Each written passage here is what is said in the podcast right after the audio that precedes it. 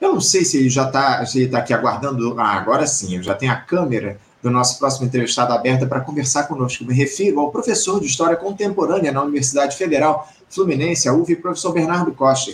Professor Bernardo Costa, bom dia. É, bom dia, Anderson, bom dia, ouvintes. Prazer estar aqui de volta.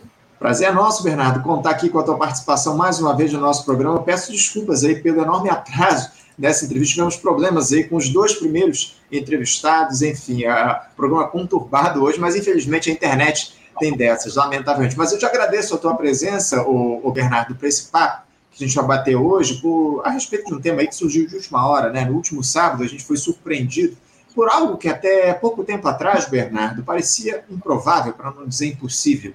Um grupo aí de cerca de 25 mil homens armados dentro do território russo marchando em direção à capital, Moscou, questionando as estratégias militares do governo central e deixando o país em estado de alerta, bem como o próprio presidente Vladimir Putin. O grupo de mercenários Wagner, um dos grupamentos que prestam serviços militares para a Rússia em conflitos mundo afora, liderado pelo empresário Yevgeny Prigozhin, se insurgiu, pela versão oficial, contra o ministro da Defesa, o Sergei Shoigu, e o principal general da Rússia, o Valery Gerasimov, a partir de posturas de ambos no conflito na Ucrânia. O Prigozhin acusou o exército russo de atacar um acampamento do grupo Wagner e matar uma grande quantidade de homens. Ele prometeu retalhar, insinuando que suas forças iriam destruir qualquer resistência, incluindo bloqueios de estradas e aeronaves. Somos mais de 25 mil e, e vamos descobrir por que existe tanto caos no país, disse lá o Prigogine. Os mercenários, mercenários chegaram a ocupar a cidade de Rostov-on-Lá, que é sede do Comando Militar do Sul da Rússia, e marchavam rumo à capital do país. O Vladimir Putin chegou a chamar, chamou esse grupo de traidores e prometeu punição severa para quem preparasse ataques terroristas.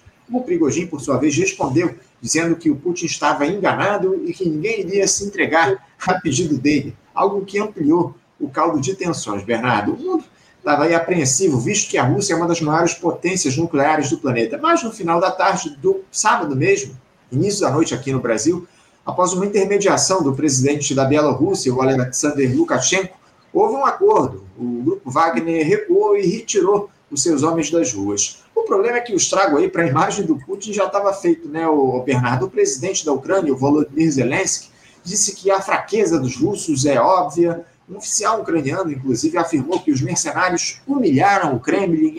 Bernardo, depois dessa minha introdução enorme aqui, eu queria que você falasse um pouco sobre como observou todo esse processo, essa incerteza que se estabeleceu como é que você interpreta essa insurreição, ou essa tentativa de insurreição do grupo Wagner contra o governo russo?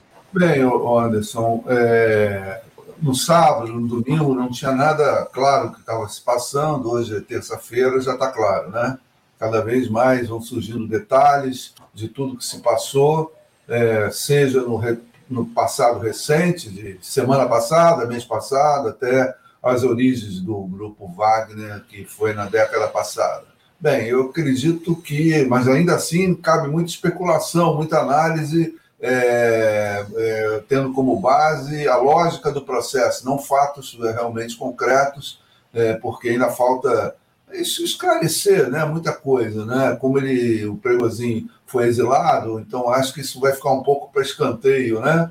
O que realmente se passou, o que foi dito, quais são os verdadeiros interesses a gente vai pescando na internet um elemento aqui, um elemento ali. Bem, é um pouco tradição da Europa Oriental, em países orientais, que não seguiram o caminho da democracia ocidental, é, essa existência de senhores da guerra, como se chama na China, oligarcas, como se chama na Europa Oriental, enfim, pessoas que não estão exatamente dentro do poder oficial, mas acumulam é, poder, poder militar, poder material, poder simbólico e coisas do gênero. No caso da Rússia, é, e no caso dos exércitos mais desenvolvidos, mais, mais numerosos, as grandes potências que têm grandes interesses fora do território, a privatização dos serviços militares por uma série imensa de, de situações, desde o simbólico, isso começou no Vietnã, né? porque o Vietnã, a, a, a, a convocação era obrigatória,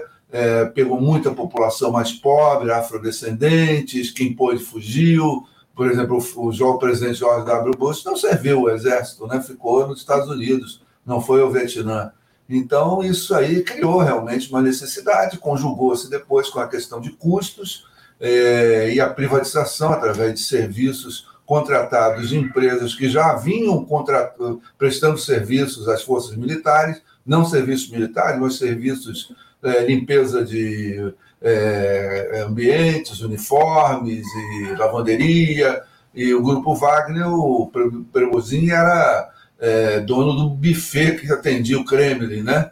Então, essa situação é, barateou profundamente esses mercenários ganham muito dinheiro, mas não tem previdência, não tem, é, não tem um passado, quando morre, morre, ninguém vai ficar pranteando eles, só a família, olha lá né, não tem nenhuma reverência do Estado. E no caso da Rússia, por algum motivo que eh, a gente ainda não tem informações, esse, esse cavaleiro cresceu muito. Ele ganhou batalhas importantes. A última foi Bakhmut. Né? Ele, ganha, ele tem prestado serviços relevantes desse, desse império, que é a União. A Rússia é um país imperial, lá, lá no próprio território russo já é um pouco imperial. Agindo fora, ainda há um temor ainda maior de que se transforme em um país imperialista, tipo ocidental. Então, ele ganhou muito é, poder material, simbólico. A guerra está demorando e ele acha que a demora da guerra, eu não acho que a demora da guerra seja em função de problemas da Rússia, sim das dificuldades da guerra que eles estão administrando. É, a minha avaliação é o seguinte: ele cresceu e queria dar, é, dar um upgrade nos seus interesses. Né? Ele queria uma guerra mais violenta, mais rápida, é, mais é, é, agressiva, para realmente destruir a resistência ucraniana e, com isso, é, sobrarem coisas, riqueza para ser apropriado no, no, império empresarial que ele tem. Eu já ouvi na internet, é, vindo de listas de discussão bem sérias, coisa e tal, que o interesse dele era minas de carvão e de sal na Ucrânia, né? É um dos interesses dele. E isso não foi concedido, em algum momento isso entrou em conflito com o poder central, eles resolveram estatizar os serviços privados, quer dizer, continuam sendo serviços de prestadores de serviços privados, mas com contratos estatais, né? E trazendo para dentro do Estado e bypassando as empresas, ele se, ele se rebelou e foi para cima, mas sem expectativa de vencer, né? Acho que ele contava um pouco, é, acho que avaliou, ou ele é muito arrogante, contava com um enfraquecimento, uma rachadura no poder do Kremlin, entre o poder militar e o poder do Putin, e o Putin precisasse dele para combater. É, ele foi para Moscou, ele foi correndo para Moscou é, de forma rápida. Eu acho que isso aí não foi, não foi desestruturação do, é, do Estado russo, foi uma estratégia, é, e ele contava com isso no meio do caminho. Quanto mais ele fugia da, da sua base, onde ele estava instalado dentro da Ucrânia, ocorre o seguinte: ele ia ficando mais longe das linhas de abastecimento, né? Então ele estava construindo uma fragilidade. Quando ele viu que a resistência foi, foi grande, houve um acordo, enfim, ele foi defenestrado, talvez definitivamente a empresa dele vai ser estatizada, alguma coisa assim. E a gente tem que analisar agora o que, que isso representa para a guerra e para as consequências da guerra na Ucrânia, né? É, o que, que, que estrago ele causou, é, quais, quanto vai demorar mais ou a menos, né? talvez passe por aí. Enfim, depende de muitas variáveis que a gente está apenas começando a, a, entender. Eu diria que a guerra na Ucrânia ela não, não começou a acabar. O começo dela que acabou. Quer dizer, ela já começou, é, como o Churchill dizia depois da batalha de Alamein, disse, olha, não é o fim, é, não é o começo do fim, é o fim do começo. Né? Essa rebelião marcou o fim de um começo de um processo que começou em fevereiro de 22 e veio até agora.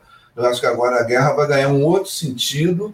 É, essa contraofensiva ucraniana é, ela não está sendo muito bem sucedida, é, acho que nem bem sucedida está sendo, e acho que agora a Rússia, acredito eu, é só uma convicção, está esperando a Ucrânia se desgastar, né? gastar seus recursos, para poder atacar, e acho que é essa a diferença entre o Prigozhin e o Kremlin. Né? O Kremlin está jogando num timing de longo prazo. Você vê que o Prigozhin foi para Moscou. A Rússia, no começo, chegou a Kiev, mas desistiu de Kiev, preservou Kiev. Se eles quisessem, a aviação russa teria destruído o centro de poder de decisão é, por aviões. Ninguém ia segurar. É mais fácil a Rússia atacar Kiev do que os ucranianos atacarem Moscou. Né? Então, eu creio que agora a guerra vai ganhar uma, uma consistência, né? uma consistência, e talvez a, a superioridade russa vai se afirmando, e vamos ver a reação do Ocidente, que a variável aí são os aviões F-16. Né? Se eles cederem os aviões F-16, a guerra dá uma escalada, dá um salto para cima com mais, é, com mais é, intensidade. Né?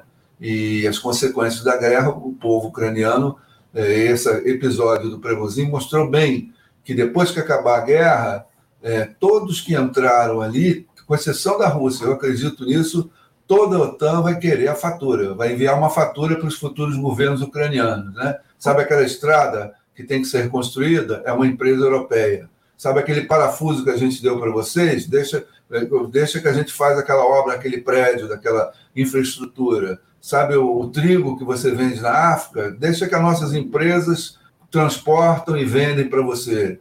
Né? Pois é, a fatura não está sendo apresentada agora, vai ser apresentada depois, e é isso que o Prevozin estava querendo, um pedaço dessa riqueza dentro do território ucraniano. Não estou ouvindo, o, o Anderson.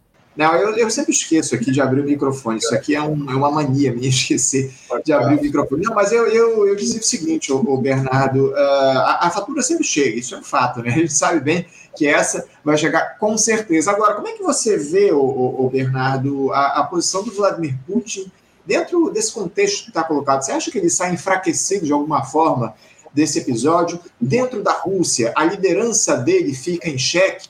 Dando aí eh, dado né, que quem negociou esse recuo do grupo Wagner foi o presidente da Bielorrússia, né, o Alexander Lukashenko. Como é que você vê aí essa liderança do Vladimir Putin dentro da própria Rússia? Olha, eu creio que ele saiu chamuscado, mas não saiu tão enfraquecido. A força dele não veio da guerra, veio de antes, veio da reconstrução da Rússia que estava se deteriorando, estava justamente sendo ocupada pelos oligarcas né? Era uma, uma oligarquia, cada um pegava um pedaço é, da antiga União Soviética, a siderúrgica, isso e aquilo, a hidrelétrica, não queriam pagar impostos. Era assim que funcionava a coisa. Eles diziam que imposto quem paga é o capitalismo, aqui no, é o comunismo, aqui não, o capitalismo não tem imposto. Eles tinham essa, essa fantasia. O Putin recentralizou tudo, reestatizou, deu um sentido melhorou a qualidade de vida da população, hoje vive-se dentro do espectro capitalista, é, não tem tanta escassez como tinha na União Soviética, tem algumas coisas ali, a riqueza do petróleo é muito importante para explicar isso.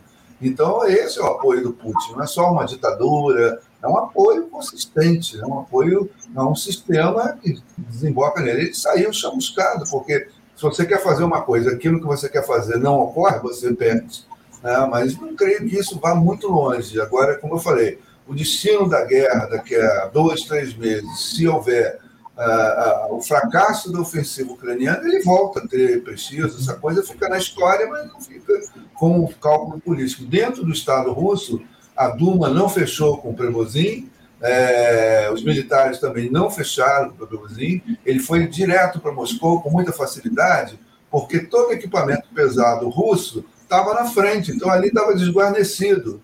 Ele estava atrás das linhas de ataque, né? Então ele foi e eles podiam ter sido abatidos por aviões e destruídos. Tá? Então eles deixaram o cara entrar. Os chefes militares que, pela passagem, encontrando ele, é óbvio que não iam confrontar ele, não tinha armamento. Então dava a impressão de que houve uma adesão militar, né? e a população em Rostov aplaudindo ele, eram muito poucas pessoas, e muito ingênuas, porque da mesma forma que esse grupo de mercenários ataca os ucranianos, atacaria Rostov com o mesmo prazer, sem, se houver uma circunstância, alguém que pague, né?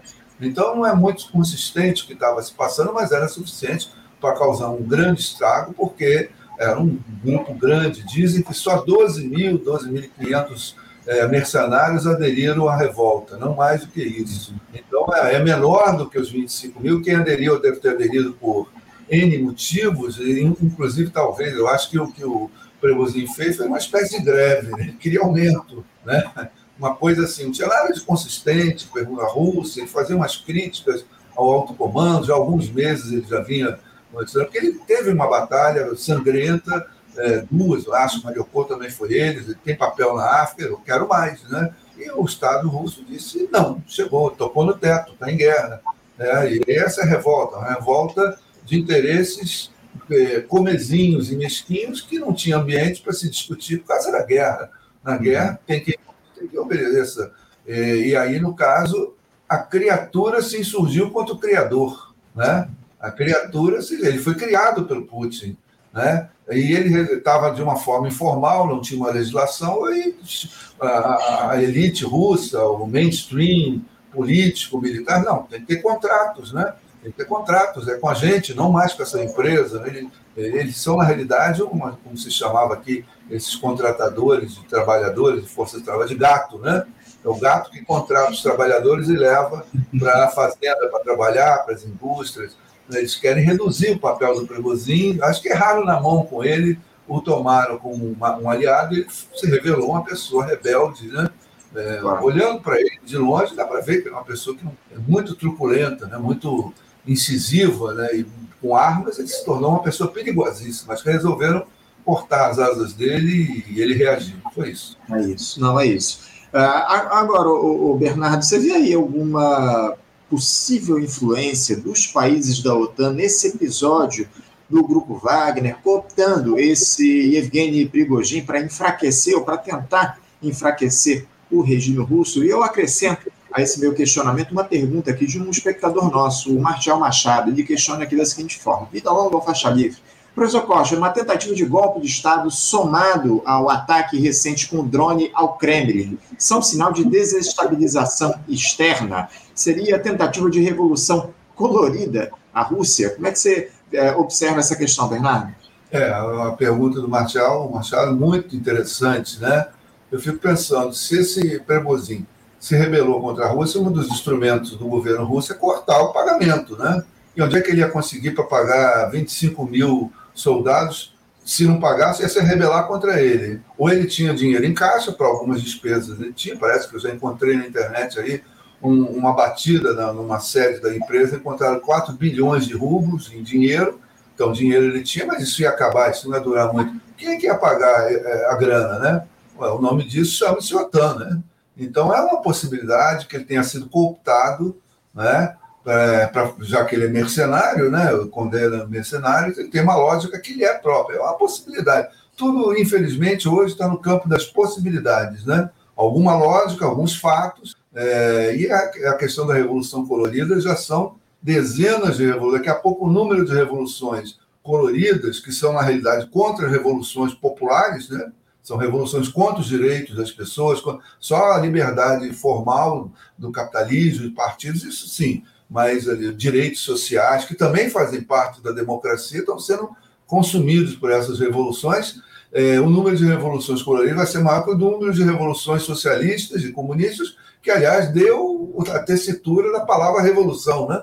Então, é, é uma possibilidade né, que eles estão agindo com, a, através de, de atores internos, insatisfeitos, excluídos, é sempre uma possibilidade. Eu, eu não descarto nunca essa não é teoria da conspiração. Há atores agindo, eles têm essa forma de agir, é o que tem, agir por dentro, é, no momento de guerra, onde as energias estão todas voltadas para o campo de batalha. Imagina uma, uma escaramuça entre os ucranianos, os russos morrem 5, 10 soldados russos. Drama que é isso, as famílias, os sepultamentos, aí vai para o cemitério, a televisão vai, mostra as sepulturas novas, né, recém-ocupadas pelos soldados. É um drama muito grande. Então, é, você não gasta muita energia e a solução da guerra é, não está vista concretamente para a semana que vem ou para o mês que vem. É uma, é uma situação de longo prazo. Né? Como eu já disse, eu acho que se existe uma uma estratégia russa de desgastar o mais possível a Ucrânia, porque a Ucrânia não é só um inimigozinho verbal, retórico, ali é um ponto estratégico de ataque à Rússia. É um ponto uhum. estratégico de colocar armamentos essas novas mísseis é, hipersônicos, ali desarma a defesa russa de uma forma que não pode ter esses mísseis. Então a Rússia se viu na seguinte situação: ou eu ataco, ou eu serei atacado no futuro. E ela esperou a crise da Covid e atacou. Né? Passou a crise da Covid e atacou. Então, é sempre possível revoluções coloridas, é sempre possível o dinheiro do OTAN, eles fazem isso, é a forma de agir. Contrariamente, eu não acredito que, a, que o Prebozinho tenha interferido nas eleições americanas. Acho isso tão fantasioso, tão. Quem me dera, né? Fosse tão fácil, né?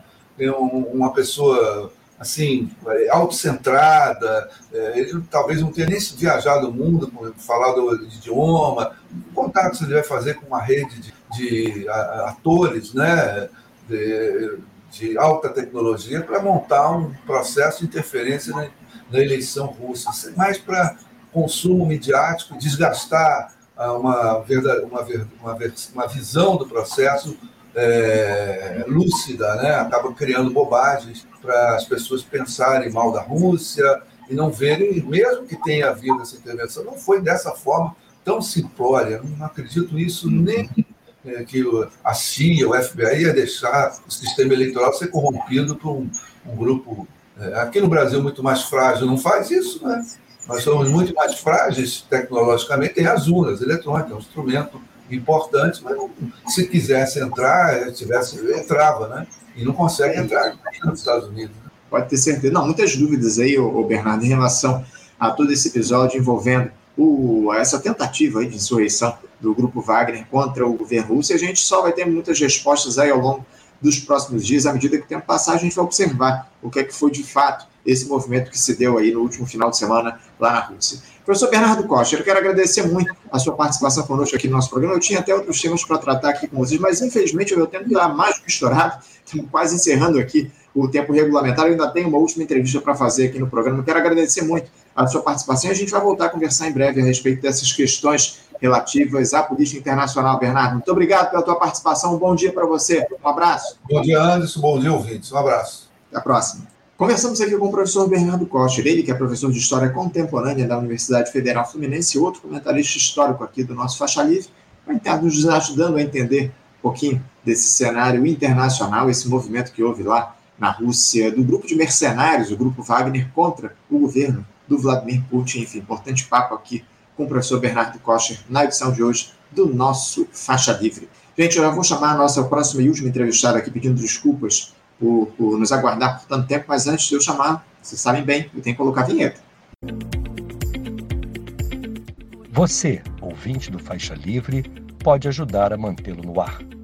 Faça sua contribuição diretamente na conta do Banco Itaú, agência 6157, conta corrente 99360, dígito 8. Esta conta encontra-se em nome do Sindicato dos Professores do Município do Rio de Janeiro e região, o Simpro Rio, uma das nossas entidades patrocinadoras, mas seus recursos são destinados exclusivamente para o financiamento do nosso programa. Você pode fazer sua doação de qualquer valor, utilizando também a nossa chave Pix, que é ouvinte@programafaixalivre.com.br. Sua contribuição é fundamental para a manutenção desta trincheira progressista no ar.